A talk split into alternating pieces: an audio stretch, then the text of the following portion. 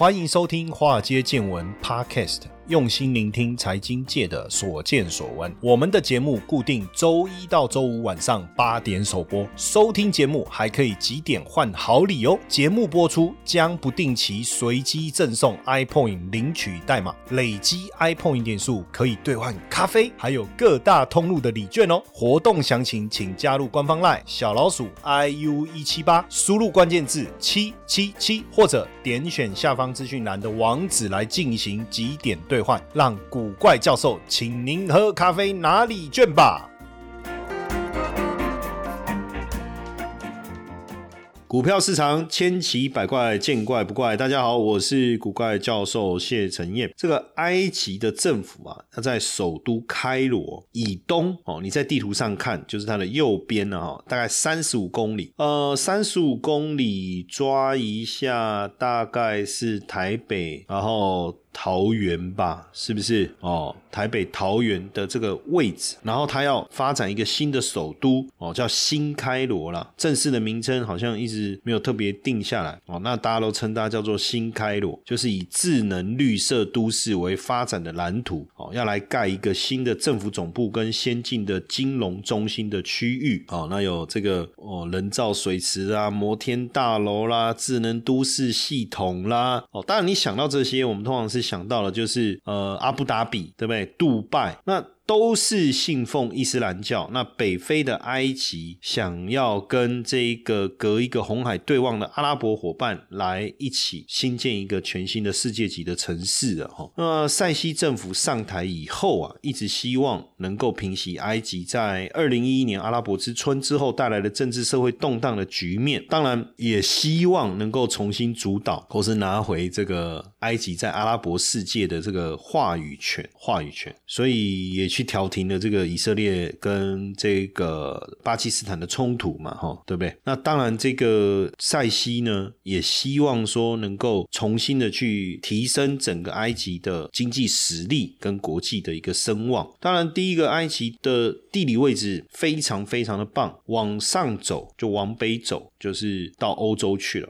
土耳其再跟上去，就整个欧洲地区，对不对？往右上走到亚洲，往右下走到中东，那自己本身又位在非洲，所以它等于是地中海、红海的接壤，有这个非常棒的一个地理位置。所以对于美国来讲，是美国要控制整个欧亚非这个区域非常重要的一个伙伴啊，战略伙伴啊。所以为什么美国对埃及哇也是在拉拢？那对中国来讲，从亚洲接不管是在往欧洲走，或者是非洲走也好，那非常重要的一带一路的这个战略伙伴也是一样哦，也是一样，所以变成不管是美国也好，这个中国也好，都想要拉拢的对象。所以这个为什么我我们特别想要聊埃及、聊开罗的原因呢？哦，是这个样子哦，聊埃及、开罗的原因是这样。那以这个开罗来讲，哦，整个。这个大都会容纳了两千多万人。哦，两千多万人。就其实就整个埃及来讲，大部分都居住在尼罗河啊，这个开罗这个三角洲。这个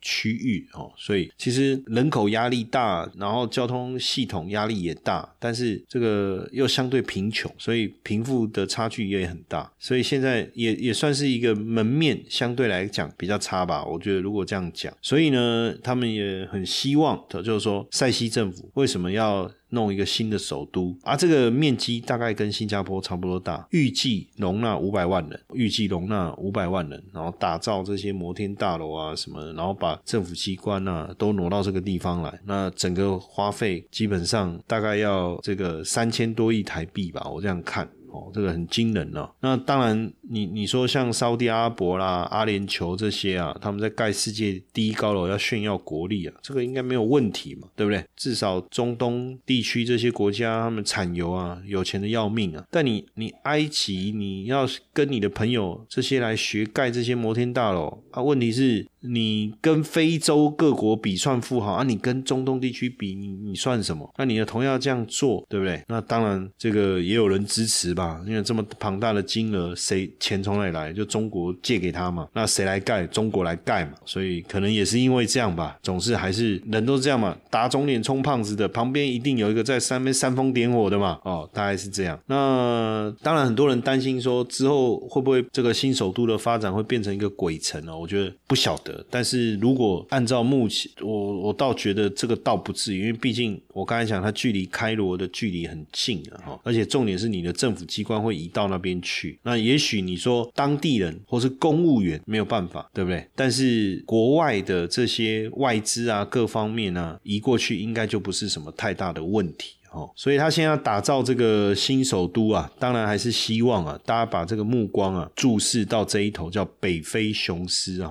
北非雄狮，阿拉伯之春让埃及从强人政治哦过渡到民选政府，那现在军方是呃牢牢的把持整个国内的一个政局啊，哦，所以新首都的建立，当然也是希望把埃及的核心改头换面，变成一个具国际竞争力的伊斯兰大国。我想应该是这是。其中一个主要的一个原因，呃，不过埃及自己的经济危机还是不断啊，那打造这个要举债几十亿美金呢，哦，几十亿美金呢，那到底行不行？哦，包括你的交通网络、商业大楼，而且这个计划又让外债大幅度的一个飙高，说实在也是蛮蛮奇怪的，哦。那现在当然整个计划是军方接手了，哦，所以当然很多人说也很质疑啦，就是说我们真的有需要哦，需要这样的一个新城市吗？那这当中背后呃非常重要的助力，当然就是在中国大陆了哈。去年底，二零二二年底的时候呢，中国国家主席习近平啊，在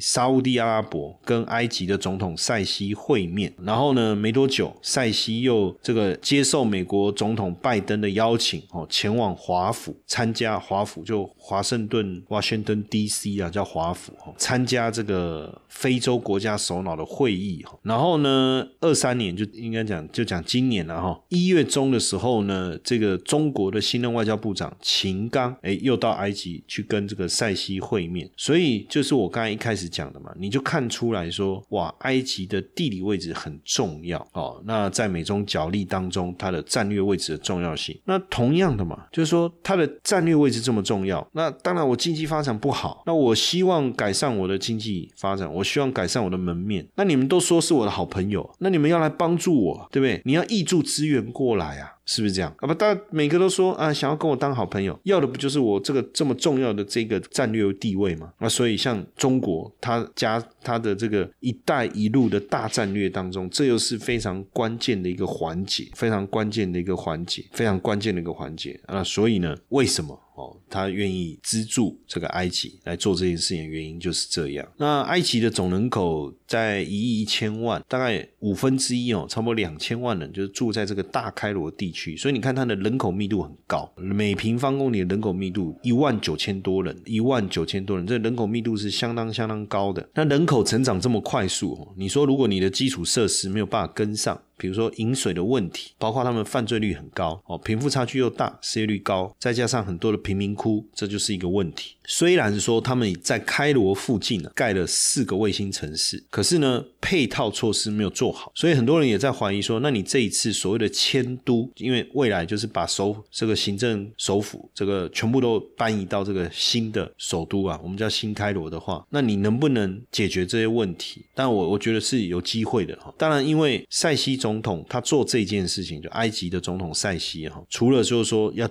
如何，包括是不是能够继续掌权啊，历史的。地位等等啊，应该都是他这个迁都非常重要的一个评估。毕竟，一旦这个新的首都盖好以后，是一个融合的高科技、节能减碳、富丽堂皇，对不对？甚至我直接讲哦，这根本就是这个有钱人聚集的地方了。哦，这个到底到最后对整个经济的提升，还是国际的地位的提升有没有帮助？坦白讲，我我我我我是不是那么认同了哈？而且你看这个塞西啊，一直以来就是花了非常多的钱。我跟你讲，他掌权十年花了四五百亿美金做什么？买武器。可是实际上，埃及又没有这个军事威胁，他也没有参与敏感的这个，不管是以色列地以色列这一块的这个战事也好，或者是中东地区的战争也好，他也没有参与啊。可是他却是世界第三大的武器进口国，所以你就知道这中间它能够得到的好处是什么？是不是？我我不知道哦，但你可想而知啊，哦，可想而知。那当然。呃，乱花钱的结果，又想要盖出这么富丽堂皇的首都，那你就要想办法找找人嘛。那埃及的政府深陷了经济的困境，它的经济跟货币是很不稳定的哦，所以呢，去年底才跟国际货币基金组织 IMF 纾困。那，请求他们的纾困啊，三十亿美金啊，三十亿美金啊。那加上因为这个埃及的汇率是属于这个弹性的浮动汇率，当然自然而然就大幅度的一个贬值哈。所以在这当中，我们也发现哦，埃及跟中国的贸易网就是高度的仰赖，以后越走越近。那因为中国是苏伊士运河的最大用户，所以如果埃及的经济崩溃，对中国来讲也不不尽然这个有什么特别的好处了。因为你要去想哦。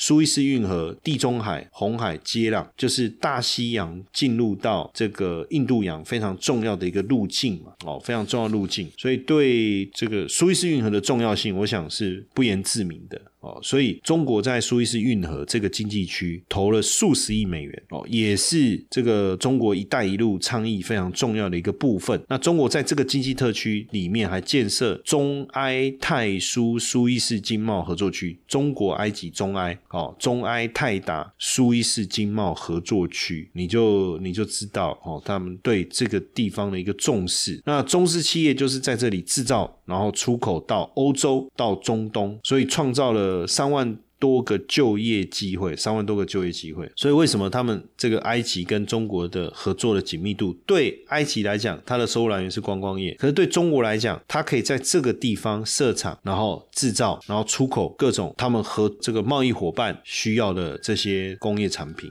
投资小白都适合的美股投资课程，六周高效学习美股策略啊！课程即将要升级更新了。那本次的主题课呢，加入看懂美股股景气六大指标。升级前我会开一场免费的直播试听课哦，让大家能够抢先试听全新的课程内容。你可以点击资讯栏连接直接登记等候，或是到古怪教授的脸书粉砖贴文来查看详情。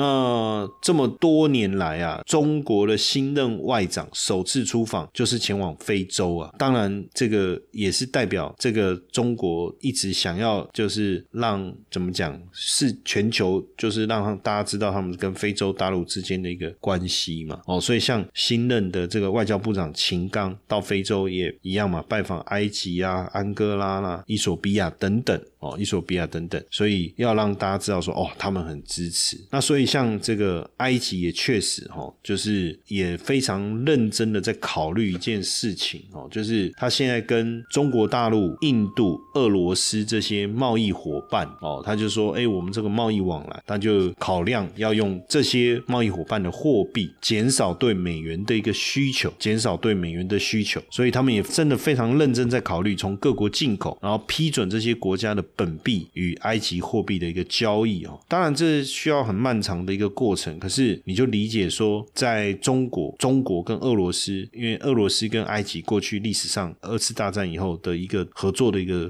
关系哦，所以你就会发现说，这个部分确实相当的一个紧密哦，相当的紧密。那对埃及来讲，因为它一直是大宗商品的主要进口国啊哦，所以汇率的一个下跌对他来讲，其实会遭遇到非常大的。一个冲击哦，会遭遇到非常大的一个冲击，所以也希希望能够加速。这个去美元化哦，加速去美元化就变成这样。那当然，这个从“一带一路”当中啊，这个中国的企业啊，确实是承接了这些埃及的基础建设哦，基础建设包括大陆盖非洲第一条电气化轻轨铁路——埃及斋月十日城的铁路项目哦，包括这个部分哦，算是非常重要的一个合作哦，非常重要的一个合作。开罗是埃及的首都，横跨世界最长河流尼罗河，那是埃及最大的城市。也是非洲跟阿拉伯世界最大的城市。那开罗呢，一直以来都是伊斯兰世界的政治文化中心，也是阿拉伯国家联盟总部的所在地。而且根据阿盟的宪章啊规定哦，开罗是阿盟总部的永久地址哦，所以你就知道它的这个位置的重要性哦。而且它是世界上最古老的城市啊，最古老的城市之一啦哈之一。那作为伊斯兰世界的文化中心，所以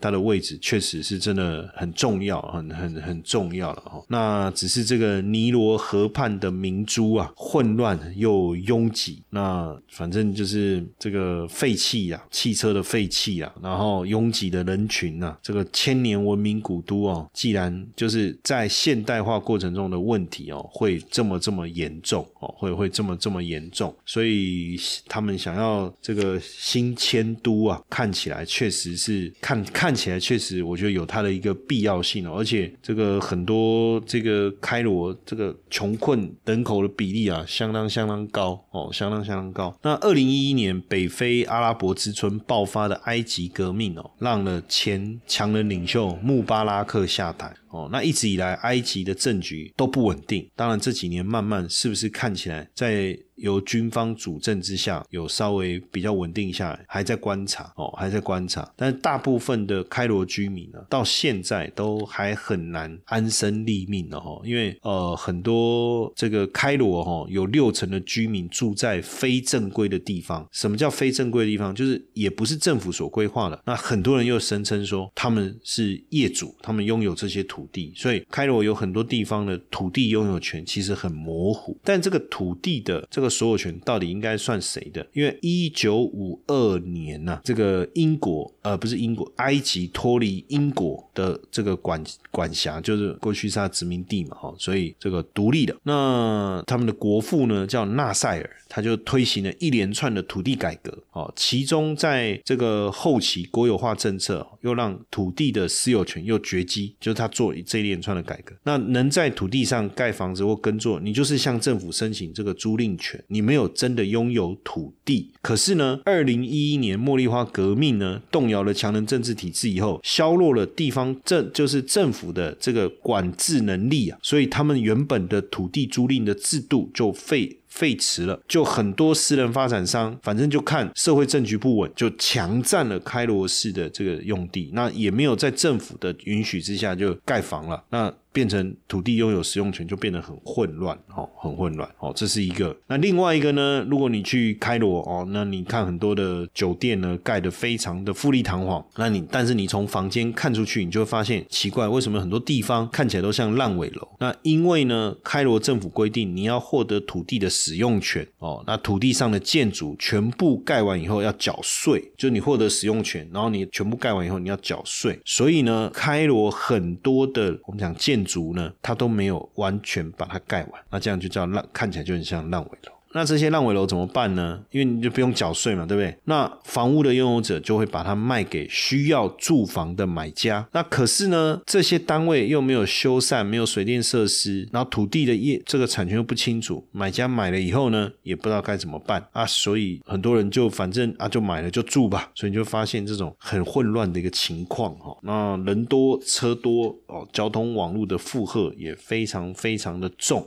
那开罗的司机基本上也不太遵守交通规则，哦，反正横冲直撞了，哈。那开罗的叫公共运输呢系统呢也相对的落后，哦，相对的落后。那所以呢，这个道路呢也经常的瘫痪。那也没有特别由政府营运的这种公共巴士啦，很多公共运输是靠私人营运的这些巴士来载客，哦，也没有固定的路线、车站时间表。所以如果你真的哦，到了开罗最好还是有当地人可以带你哦，或者有导游还是什么之类的吧哦，所以这样看起来，这个跟我们所理解的这个文化古国啊，有很很大的。印象的落差哈，很大印象的落差了哈。那当然，这个这个埃及呢，位处这个欧亚非三大洲的交通要地啊，唯一横跨亚洲、非洲两洲的非洲国家。那因为一八六九年苏伊士运河开通以后啊，打通了地中海跟红海，也沟通了大西洋跟印度洋，缩短了欧洲前往亚洲的海上航程，让苏伊士运河这个苏伊士运河应该说苏伊士运河让埃及的国际战略地位大幅度的。一个提升，所以它等于守住苏伊士运河，就几乎守住了一切哈。那过去呃，埃及人建立的法老王朝哦。但是又历经了波斯人、希腊人、罗马、阿拉伯、突厥、库德、切尔克斯、土耳其、法国、阿尔巴尼亚、英国先后的统治，相当的复杂哦，相当的复杂。所以他们当然也是高度接纳外来统治者语言、宗教跟文化的一个国家。从人口跟经济的发展来看，确实还是有很大的潜力，丰富的人口资源，至少。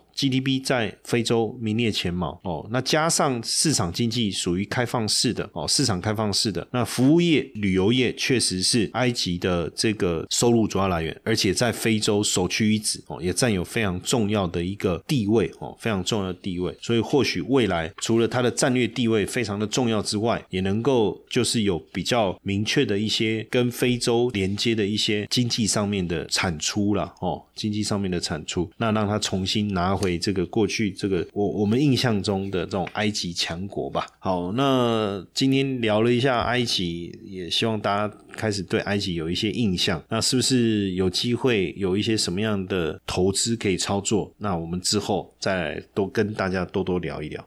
嘿，各位铁粉们，如果喜欢华尔街见闻，请大家多多按下分享键，让更多人能听到我们用心制作的节目。你们的一个小动作，是支持我们节目持续下去的原动力哦，快去分享吧。